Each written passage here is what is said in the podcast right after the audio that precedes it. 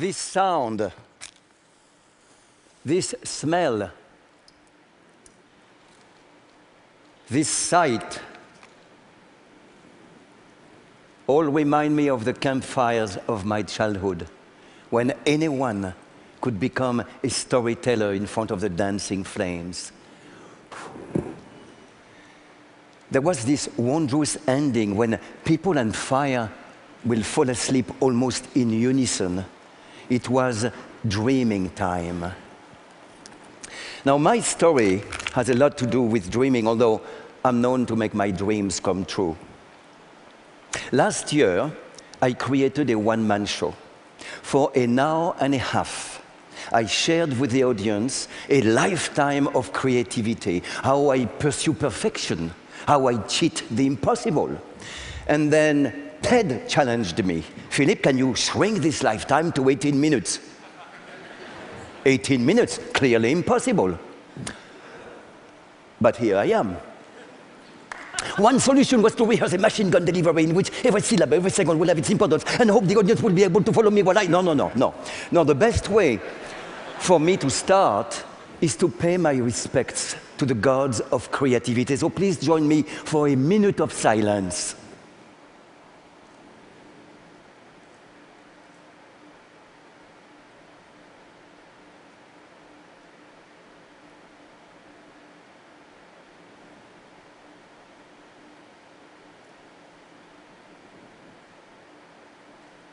Okay, I cheated. It was a mere 20 seconds, but hey, we're on TED time. When I was six years old, I fell in love with magic. For Christmas, I got a magic box and a very old book on card manipulation. Somehow, I was more interested in pure manipulation than in all the silly little tricks in a box. So I looked in the book for the most difficult move, and it was this. Now, I'm not supposed to share that with you, but I have to show you the card is hidden in the back of the hand. Now, that manipulation was broken down into seven moves described over seven pages. One, two, three, four, five, six, and seven. And let me show you something else. The cards were bigger than my hands. Two months later, six years old, I'm able to do one, two, three, four, five, six, seven. And I go to see a famous magician and proudly ask, But what do you think? Six years old. The magician looks at me and said, This is a disaster. I mean, you cannot do that in two seconds and have a minuscule part of the card showing.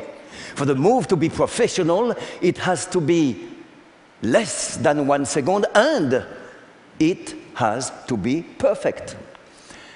Two years later, one and I'm not cheating, it's in the back, it's perfect.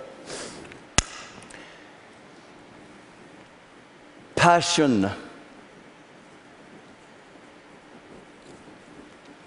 is the motto of all my actions as, as I'm studying magic, juggling is mentioned repeatedly as a great way to acquire dexterity and coordination. Now, I had long admired how fast and fluidly jugglers make objects fly. So that's it, I'm 14, I'm becoming a juggler. I befriend a young juggler in a juggling troupe, and he agrees to sell me three clubs. Well, in America, you have to explain, you know, what are clubs? Nothing to do with golf. They are those beautiful oblong objects, but quite difficult to make. They have to be precisely lathed. Oh, when I was buying the clubs, somehow the young juggler was hiding from the others. Well, I didn't think much of it at the time. Anyway, here I was, progressing with my new clubs, but I could not understand. I mean, I was pretty fast but I was not fluid at all. The clubs were escaping me at each throw, and I was trying constantly to bring them back to me until one day I practiced in front of Francis Brunn, the, great, the world's greatest juggler. And he was frowning. And he finally asked, uh, Can I see those? So I proudly show him my clubs. He said, Philippe, you have been had. These are rejects. They are completely out of alignment. They are impossible to juggle. Tenacity is how I kept at it against all odds. So I went to the circus to see more magicians, more jugglers, and I saw. Oh, no, no, no, I didn't see. It was more interesting. I heard. I heard about those amazing men and women who walk on thin air, the high wire walkers.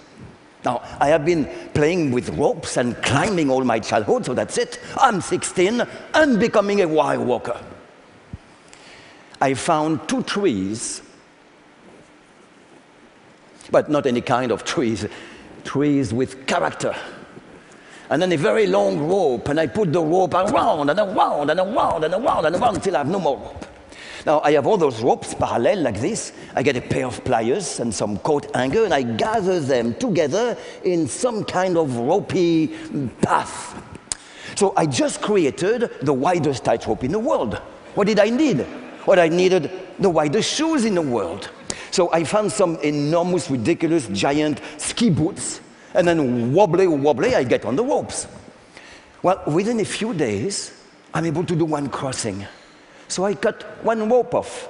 And the next day, one rope off. And a few days later, I was practicing on a single tightrope. Now, you can imagine at that time, I had uh, switched the ridiculous boots for some slippers, right? So that is how, in case there are people here in the audience who would like to try, this is how not to learn while walking. Intuition.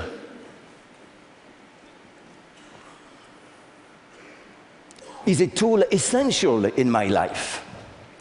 In the meantime, I am being thrown out of five different schools because instead of listening to the teachers, I am my own teacher, progressing in my new art and becoming a street juggler. On the high wire, within months, I'm able to master all the tricks they do in the circus. Except I am not satisfied.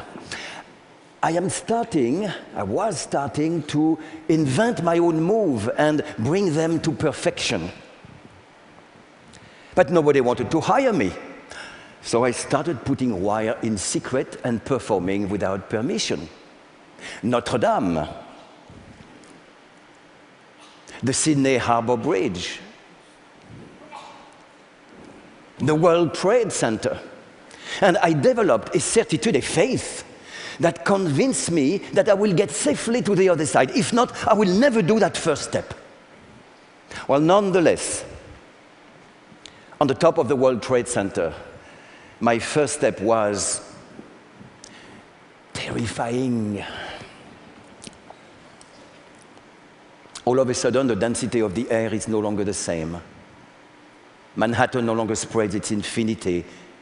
The murmur of the city dissolves into a squall whose chill and power I no longer feel. I leave the balancing pole, I approach the edge. I step over the beam, I put my left foot on the cable. The weight of my body rests on my right leg, anchored to the flank of the building. Shall I ever so slightly shift my weight to the left, my right leg will be unburdened, my right foot will freely meet the wire. On one side, the mass of a mountain, a life I know. On the other, the universe of the clouds, so full of unknown, we think it's empty. At my feet, the path to the North Tower, 60 yards of wire rope. It's a straight line, which sags which sways, which vibrates, which rolls on itself, which is ice, which is three tons tight, ready to explode, ready to swallow me. An inner howl assails me, the wild longing to flee. But it is too late. The wire is ready. Decisively, my other foot sets itself onto the cable.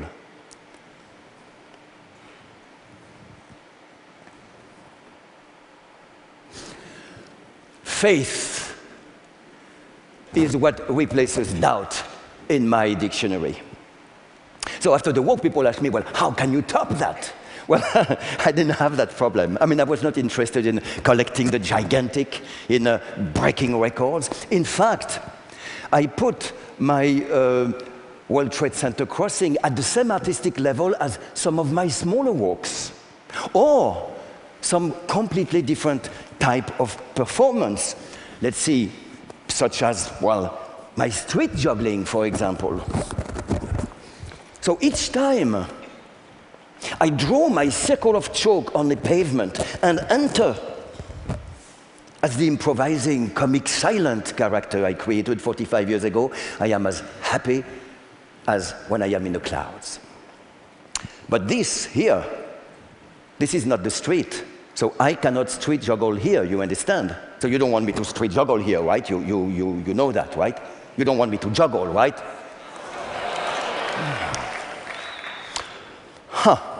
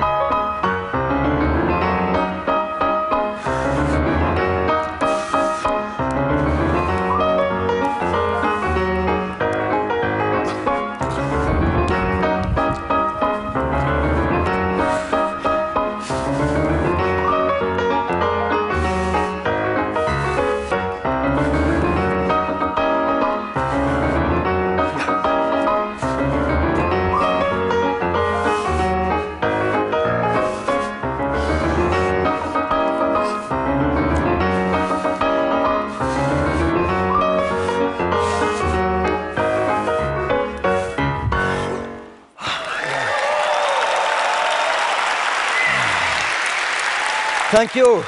Thank you.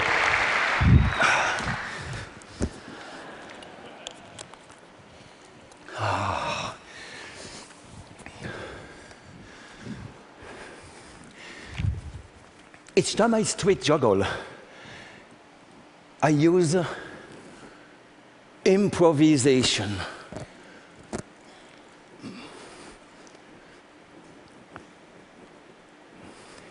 Now, improvisation is empowering because it welcomes the unknown. And since what's impossible is always unknown, it allows me to believe I can cheat the impossible. Now, I have done the impossible not once, but many times. So, what should I share with you? Oh, I know, Israel. Some years ago, I was invited to open the Israel Festival by a high wire walk, and I chose to put my wire between the Arab quarters and the Jewish quarter of Jerusalem over the Ben Hinnom Valley. And I thought it would be incredible if, in the middle of the wire, I stop and I, like a magician, I produce, I make appear a dove and send her in the sky as a living symbol of peace. Well, now, um, I must say it was a little bit hard to find a dove in Israel, but I, I got one. And in my hotel room, each time I practice uh, making it appear and then throwing her in the air, she will graze the walls and end up on the bed. So I thought, no, it's okay. I mean, the, the room is too small. I mean, a bird needs space to fly. It will go perfectly on the day of the walk. Now comes the day of the walk. 80,000 people spread over the entire valley. The mayor of Jerusalem, Teddy Kollek, comes to wish me the best, but he seemed nervous. I mean, there was tension in my wire, but I also could feel tension on the ground. Because actually, all those people were made of people who, well, for the most part, considered each other enemies. So I start the walk. Everything is fine. I stop in the middle. I make the dove appear. People applaud in delight. And then, in a most magnificent gesture, I send the bird of peace into the azure. But the bird, instead of flying away, goes flop, flop, flop, and ends on my head. and people scream. So I grab the dove, and for the second time, I send her in the air. But the dove, who obviously didn't go to flying school, does flop, flop, flop, and ends up at the end of my balancing pole. So now, uh, you laugh, you laugh, but hey, I, I sit down immediately. It's a reflex of wire walkers. Now, in the meantime, the audience, they go crazy. I mean, they must think this guy with his dove, he must spend years working. I mean, what a genius, what a professional. so I take a bow, you know, I salute with my hand, and at the end, I bang my hand against the pole to dislodge the bird. Now, the dove, who now you know, obviously, cannot fly does for the third time a little flop, flop, flop, and ends up on the wire behind me. And the entire valley goes crazy. Now, but hold on, I'm not finished. So now I'm like, what, uh, 50 yards from my rival. And I'm exhausted, so my steps are slow. And something happened. Somebody somewhere, a group of people start clapping in rhythm with my steps. And within seconds, the entire valley is applauding in unison with each of my steps, but not an applause of delight like before, an applause of encouragement. For a moment, the entire crowd had forgotten their differences. They had become one, pushing me to triumph. You know what? I, I, want you just for a second to experience this amazing human symphony. So let's say I am here and the chair is my rival, okay? So I walk, you clap, everybody in unison,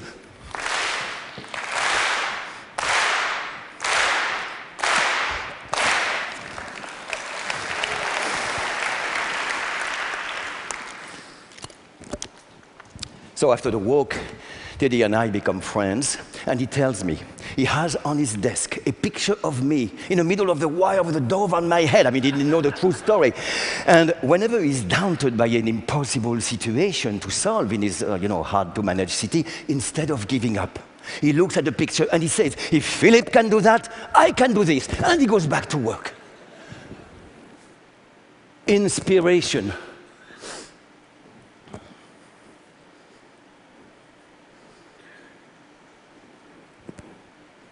By inspiring ourselves, we inspire others. I mean, I will never forget this music, and I hope now neither will you. Please take this music with you home and start gluing feathers to your arms and take off and fly and look at the world from a different perspective. And when you see mountains, remember, mountains can be moved.